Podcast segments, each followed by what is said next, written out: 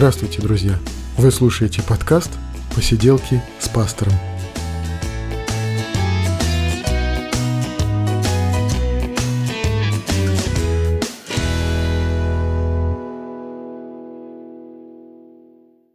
Привет, друзья! 13 выпуск посиделок, и мы говорим о христианстве, мы говорим о том, что нас интересует, волнует, о том, о чем мы переживаем, но сегодня снова о Священном Писании, о Библии, и сегодня снова о реформации. Поехали!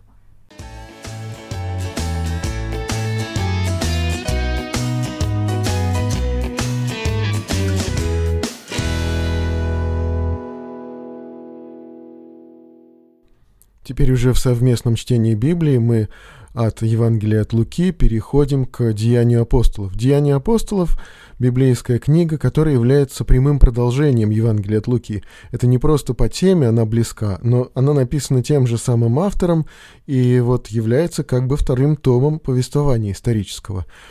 Лука, который написал Деяния, а, это не ученик Иисуса Христа, который бы ходил с ним – это э, человек, который э, был учеником и помощником апостола Павла, который путешествовал вместе с ним, и э, деяние интересно даже и можно разбить так на два раздела. Они раздел и мы раздел. Что я имею в виду? Что какую-то часть деяний Лука писал как историк и журналист, спрашивая главным образом Павла, а какую-то часть деяний Лука писал как очевидец, как участник всех этих событий. То есть деяния разбиваются как бы на первую часть «они» раздел, в котором э, Лука пишет о героях «они», и вторая часть, в которой Лука использует местоимение «мы». мы. Он говорит о себе как об участнике этих событий. О чем же повествует книга «Деяния апостолов»?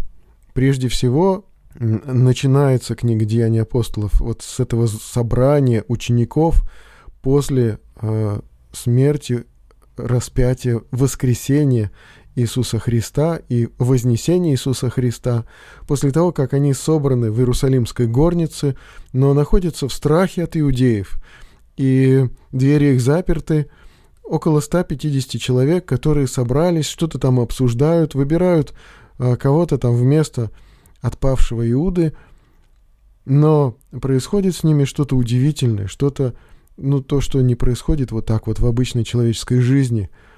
Дух Святой приходит э, в это место и сходит на апостолов.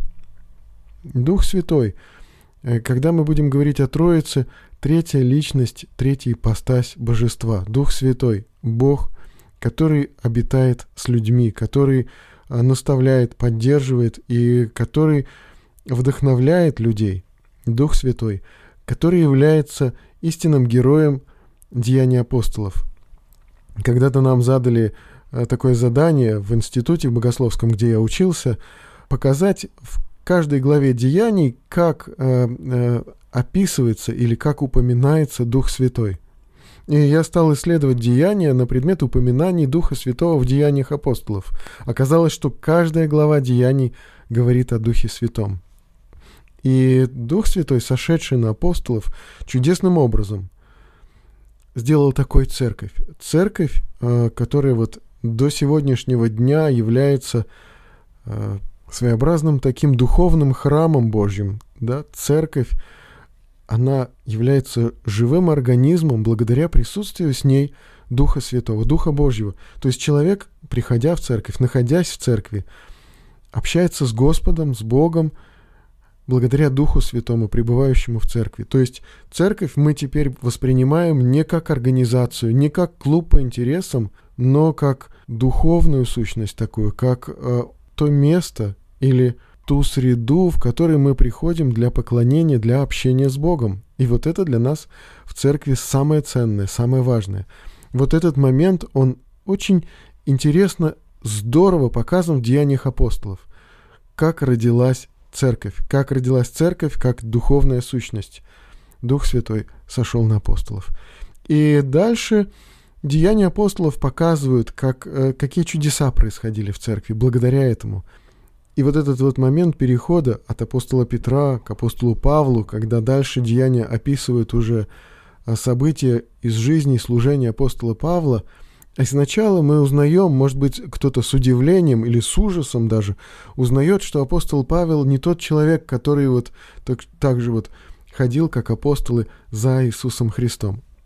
Павел тогда был ненавистником и врагом христианства, был тем человеком, кто был заинтересован в том, чтобы гнать христиан, в том, чтобы арестовывать, в том, чтобы срывать богослужение. Но Христос, воскресший уже, Христос, вознесшийся на небо, Христос явился ему в его жизнь и показал, что он живой.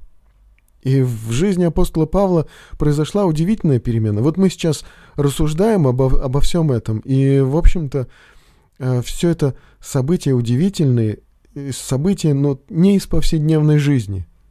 События, связанные с чудом явления Бога. Но если мы верующие люди, да, то мы понимаем, что Бог, сотворивший этот мир, Он может в этот мир приходить и может ну, нарушать какой-то общепринятый э, привычный нам миропорядок своим действием, своей силой, своей властью.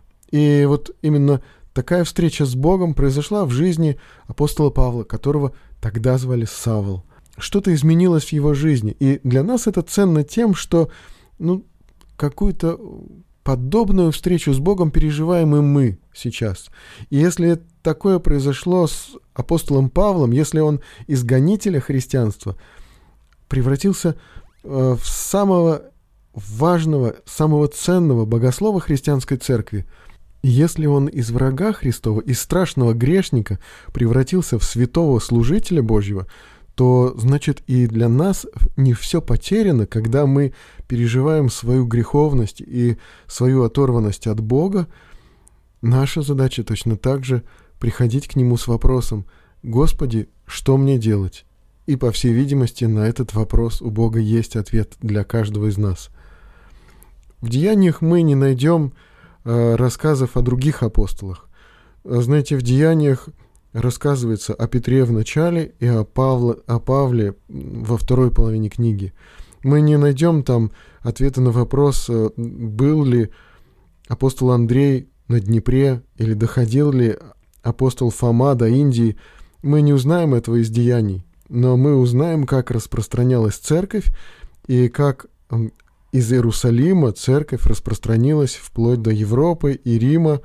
И что происходило тогда? Деяния для нас важны еще вот почему.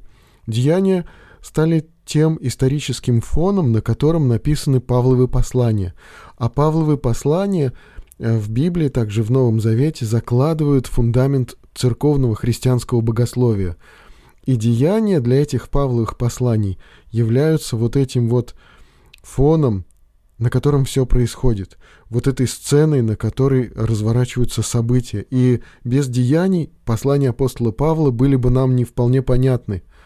Деяния для нас описывают исторический контекст. И это очень ценно. Поэтому мы приступаем к чтению деяний. Я так понимаю, что складывается это так я читаю, вы читаете, задаете вопросы, или я, может быть, раскрываю какие-то темы, которые мне кажутся важными. Пока просто, друзья, предлагаю приступить к чтению Деяний апостолов. Это очень ценная и очень интересная книга в Библии. А вопросы можно задать в группе в Фейсбуке или э, в комментарии к этому подкасту. А комментарий можно оставить или на сайте посиделки с пастором, или в iTunes – можно написать мне по электронной почте. Если вы получаете подкаст через телеграм-канал, то в свойствах телеграм-канала э, есть мой адрес электронной почты. Так что любым возможным доступным способом я все читаю. Э, вы можете оставить комментарий, задать свой вопрос, и мы будем в следующих подкастах рассуждать о деяниях апостолов, и я буду отвечать на вопросы, если смогу это сделать. А пока мне хочется, чтобы мы перешли к реформации, к ее причинам.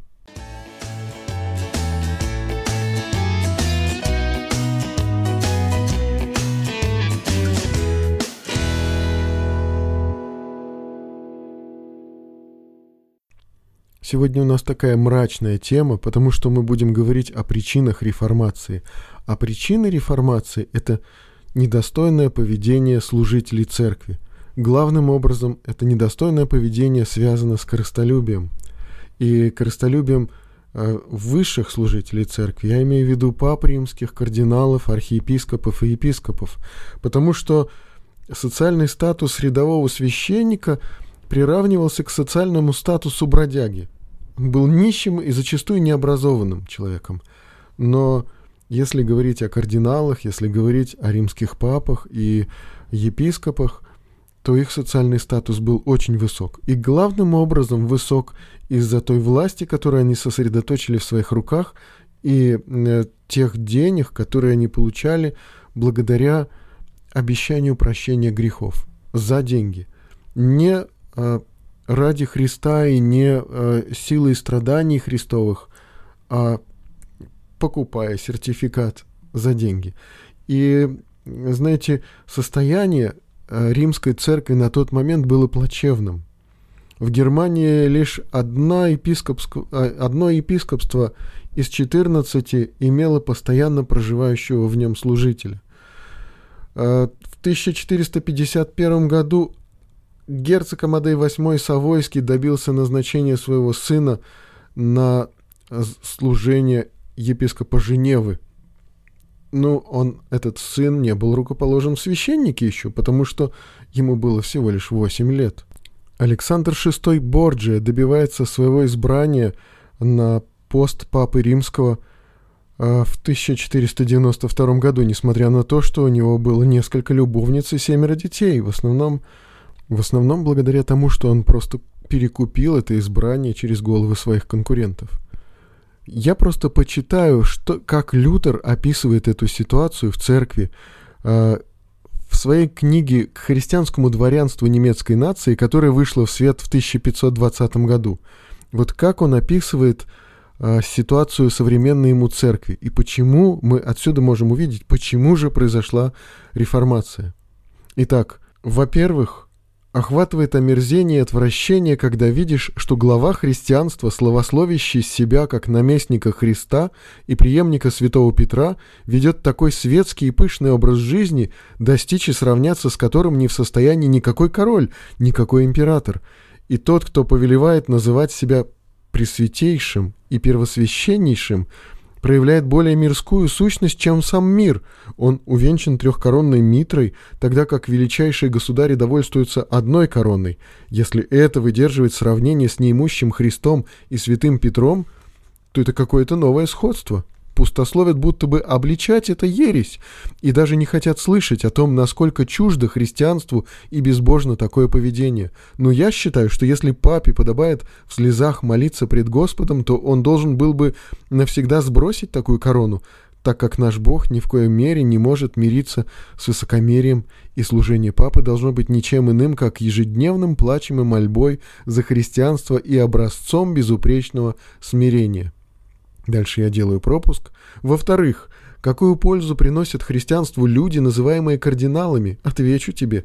В итальянских и немецких землях много богатых монастырей, богоделен, ленов и приходов, и в Риме не придумали ни лучшего способа попользоваться ими, как учредив должности кардиналов и придав им епископство, монастыри, прилатуры – так богослужение пришло в упадок. И сейчас говорят, что итальянские земли превратились едва ли не в пустыню, монастыри разрушены, епископства растранжирены, доходы прелатуры всех церквей растаскиваются Римом, Города пришли в упадок, страна и люди на грани погибели, богослужение и проповедь в полном забвении. Почему? Потому что должны обогащаться кардиналы. Никакие турки не смогли бы так истощить Италию и расстроить богослужение. И вот Обескровив Италию, они появились в Германии и принялись за дело очень осмотрительно, но мы видим, как быстро немецкие земли уподобляются итальянским. Еще делаю пропуск и читаю дальше. А что бы произошло, если бы не осталось ни одного кардинала? Да ничего, церковь-то не исчезла бы, ведь они палец о палец не ударяют ради христианства, занимаются только денежными делами и тяжбами из-за епископства и прилатур, и что с успехом мог бы делать и всякий разбойник. В-третьих, если бы можно было оставить лишь сотую часть папской курии, а, ну то есть это администрация Папы Римского, а 99 частей упразднить, то и этого было бы больше, чем достаточно, чтобы решать дела, касающиеся веры. А сейчас в Риме столько присмыкающихся, и все они так похваляются близостью к папе, что даже в Вавилоне не было ничего подобного. Одних только папских песцов в Риме более трех тысяч, а кто захотел бы посчитать других служащих, то вряд ли смог бы это сделать из-за великого множества должностей.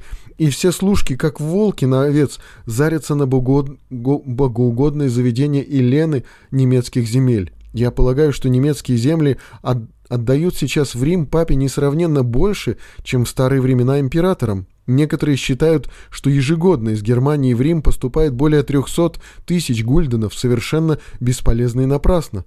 А взамен мы не получаем ничего, кроме насмешек и бесчестия. И мы еще удивляемся, что князья, дворянство, города, богоугодные заведения, страна и люди разоряются. Ведь нам скорее нужно изумляться тому, что у нас еще есть пропитание.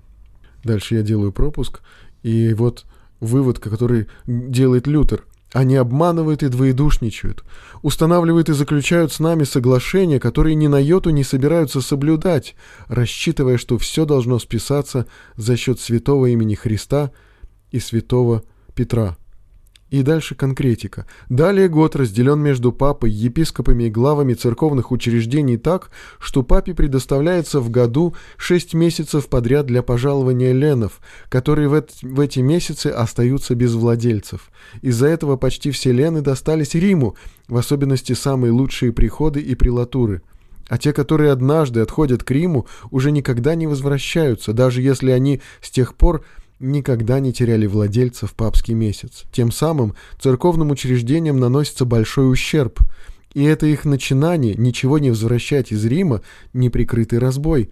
Поэтому сейчас настало время для того, чтобы полностью упразднить папские месяцы и возвратить назад все присвоенное Римом. Удивительно, что вот э, что приходы и прелатуры так называемые они называют ленами, то есть феодальными поместьями.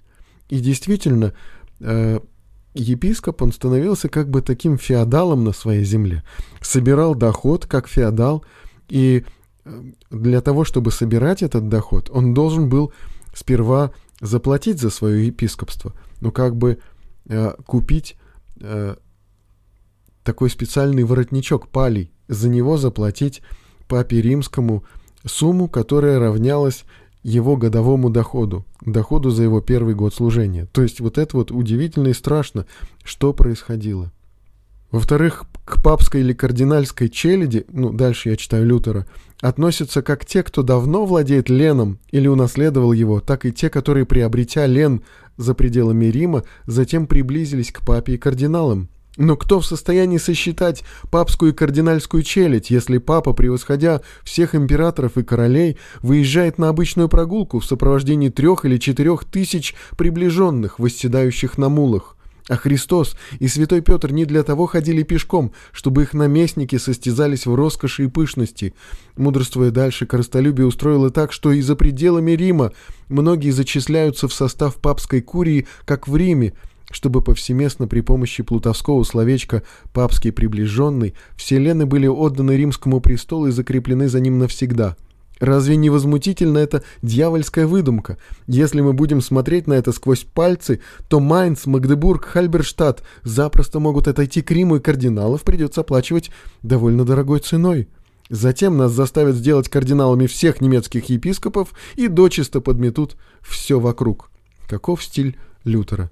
Удивительно, но как ярко и страстно он пишет о кошмарных событиях, которые совершались в церкви в его время. И вот Лютер вот и утверждает, ни один епископ не может быть утвержден, если он не купит за большие деньги палей, вот этот вот епископский воротничок, и истово не поклянется быть личным рабом папы. И вот то, о чем Лютер, возможно, не знал. А не знал он о том, Каким же образом 23-летнему Альбрехту Бранденбургскому досталась возможность э, завладеть или ну, просто возглавлять, руководить э, архиепископством Магдебургском, епископством Хальберштадтском, архи, архиепископством Майнским. Ну как можно быть одновременно архиепископом в двух архиепископствах и быть еще епископом в третьем, Хальберштадтском. Но за это он заплатил кругленькую сумму. И эта сумма была около 30 тысяч гульденов. А по тем временам бешеная, сумасшедшая сумма. Конечно же, даже у Гагенцоллерна Альбрехта такой суммы не было. И тогда Папа Римский разрешил ему выплачивать эту сумму, собрав сперва ее со своих архиепископств. А как ему можно было в короткий срок собрать с архиепископств своих эти деньги? Продавая прощение грехов, индульгенции, то есть э, свидетельство о прощении грехов, сертификаты. Римская курия, ну вот римская администрация э, продавала вот эти сертификаты на прощение грехов. Притом для разных грехов э, были установлены разные цены. Можно было купить э, отпущение и убийства, и богохульства, или каких-либо иных грехов. Э, да просто можно было купить масляную грамоту, так называемую, которая раз, разрешала в пост употреблять э, непостную вот эту скоромную пищу. И эмиссаром Альбрехта Бранденбургского стал монах Тецель. Он проповедовал, ну как бы рекламировал э, вот покупку вот этих разрешительных, разрешительных грамот, вот этих вот индульгенций. Э, особенно популярным была покупка э, спасения из чистилища. Вот католики верят, что после смерти душа не очень э, благочестивого человека, но все-таки верующего, попадает в некое чистилище, какое-то промежуточное состояние между раем и адом, но все-таки там скорее плохо, чем хорошо. И вот из этого чистилища, в котором католики верят, что душа может находиться тысячелетиями, мучиться там и очищаться, монах Тецель предлагал очень простое спасение. Как только монета зазвенит на донышке кружки, так душа выпорхнет из чистилища. Конечно же, люди нашли простое э, элементарное решение проблемы, о котором переживали. У многих родственники умерли, и люди думали, как помочь умершему человеку по крайней мере, избавиться от мучений в чистилище. Как только монета зазвенит на дне кружки, душа выпорхнет из чистилища. Казалось, вопрос решается очень просто. Но Лютер, который э, так мучительно искал вот это Божье прощение, этот мир с Богом, понимал, что э, это просто обман, это просто мошенничество. И э, можно, слушая это, думать, ну вот оно какое вот это ваше христианство, да, вот оно какое корыстолюбивое и э, торгующее грехами и прощением. Но э, в действительности нет. И в деяниях апостолов, когда Павел собирает вокруг себя ефесских пресвитеров и произносит перед ними прощальную свою речь, он говорит о своем труде «Сами знаете, что нуждам моим и нуждам бывших при мне послужили руки Моисии. Он трудился собственными руками часто по ночам, потому что днем он был занят проповедью. И вот точно так же жили и остальные апостолы. То есть, если мы, э, глядя на неприглядную картину средневековой церкви, подумаем, вот оно, какое христианство, да нет, христианство-то оно как раз не такое. И, христи... Э, и средневековая церковь не представляла из себя христианство, каким оно должно быть и каким оно было в библейские времена.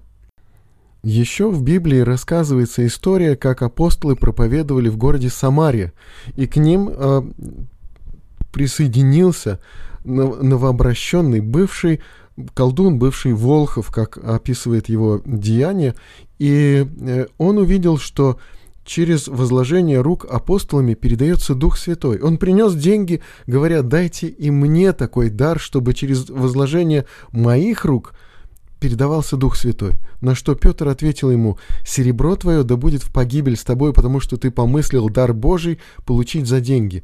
Вот с тех пор, э, с этой истории, попытку купить Божий дар за деньги называют симонией.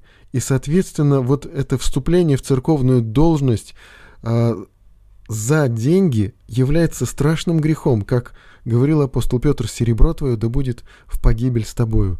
И что же нам делать и как нам отнестись, если этой симонией заражена была церковь на протяжении столетий? Ну, мы не знаем, что теперь, что теперь с этим делать. Но мы видим, что реформация стала таким исцелением от этой болезни. И мы, мы говорим, что, ну, да, вот христианство претерпевало такой грех – но это не было христианство как таковое, потому что христианство это то, что мы читаем в Священном Писании. Это то, как жили апостолы. Вот это скорее христианство. Вот это образ той жизни, которую и нам надо придерживаться. Теперь несколько слов о положительных причинах реформации. Одна из положительных причин – это книгопечатание. А, изобретенная в середине ну, прошлого по отношению к веку Лютера веку, Книгопечатание позволило распространять реформационные идеи с огромной скоростью, то как раньше э, идеи не распространялись. Интересные факты. До начала книгопечатания во всей Европе насчитывалось приблизительно 30 тысяч книг. С появлением книгопечатания 9 миллионов книг. Вышло научное издание Нового Завета под редакцией Разма Роттердамского – выверенный греческий текст. А на основе этого греческого текста, кстати, сделан и наш синодальный русский перевод Священного Писания. Распространение греческого текста Писания, греческий язык многим уже был знаком, и появился интерес, кстати, к греческому языку. Очень интересно влиял греческий текст на умы людей.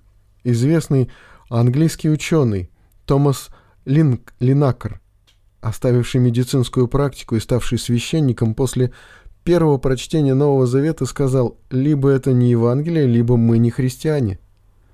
Выходит немецкий перевод Нового Завета в 1522 году. В 1523-24 годах выходит французский Новый Завет и Псалтирь. В 1524 году завершен перевод Нового Завета на английский язык. Издавались творения отцов церкви, как тоже очень важно для богословия и э, теории реформации. То есть все эти факторы влияли на распространение идеи реформации, на то, что у людей появился интерес, потому что самым главным реформатором в действительности была Библия. После опубликования Лютером 95 тезисов, через, уже через пару недель, как некоторые считают, некоторые говорят через пару месяцев, но о 95 тезисах знала вся Германия, а вскоре и весь христианский мир, ну, я имею в виду западный мир. Э, протестанты выпускали книги, и эти книги становились бешено популярными. Э, достаточно сказать, что во Франции пытались запретить протестантские издания, протестантские книги, но они ввозились контрабандой. Э, книготорговцы выступили против запрета на продажу протестантской литературы, потому что они боялись, что это их полностью э, лишит всех средств к существованию, потому что для них э, книги протестантских авторов приносили стабильный, очень хороший доход.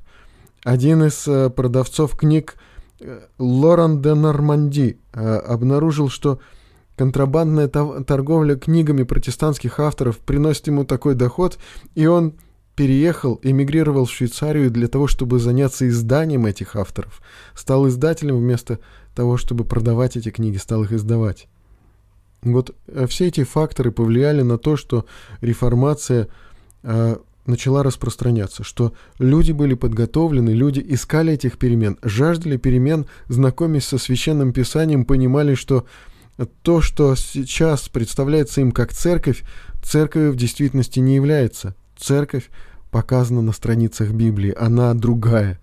И вот попытка э, построить эту церковь, попытка возродить эту церковь, библейскую церковь, церковь, которая лишена вот этой симонии, лишена вот этой жажды власти и жажды наживы, вот это и привело к реформации.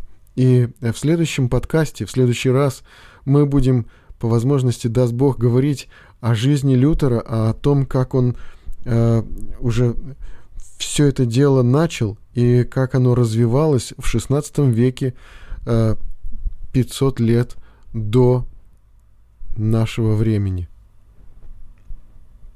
А сейчас, пока мне хочется этот подкаст завершить, до скорых встреч, друзья. Читайте Библию.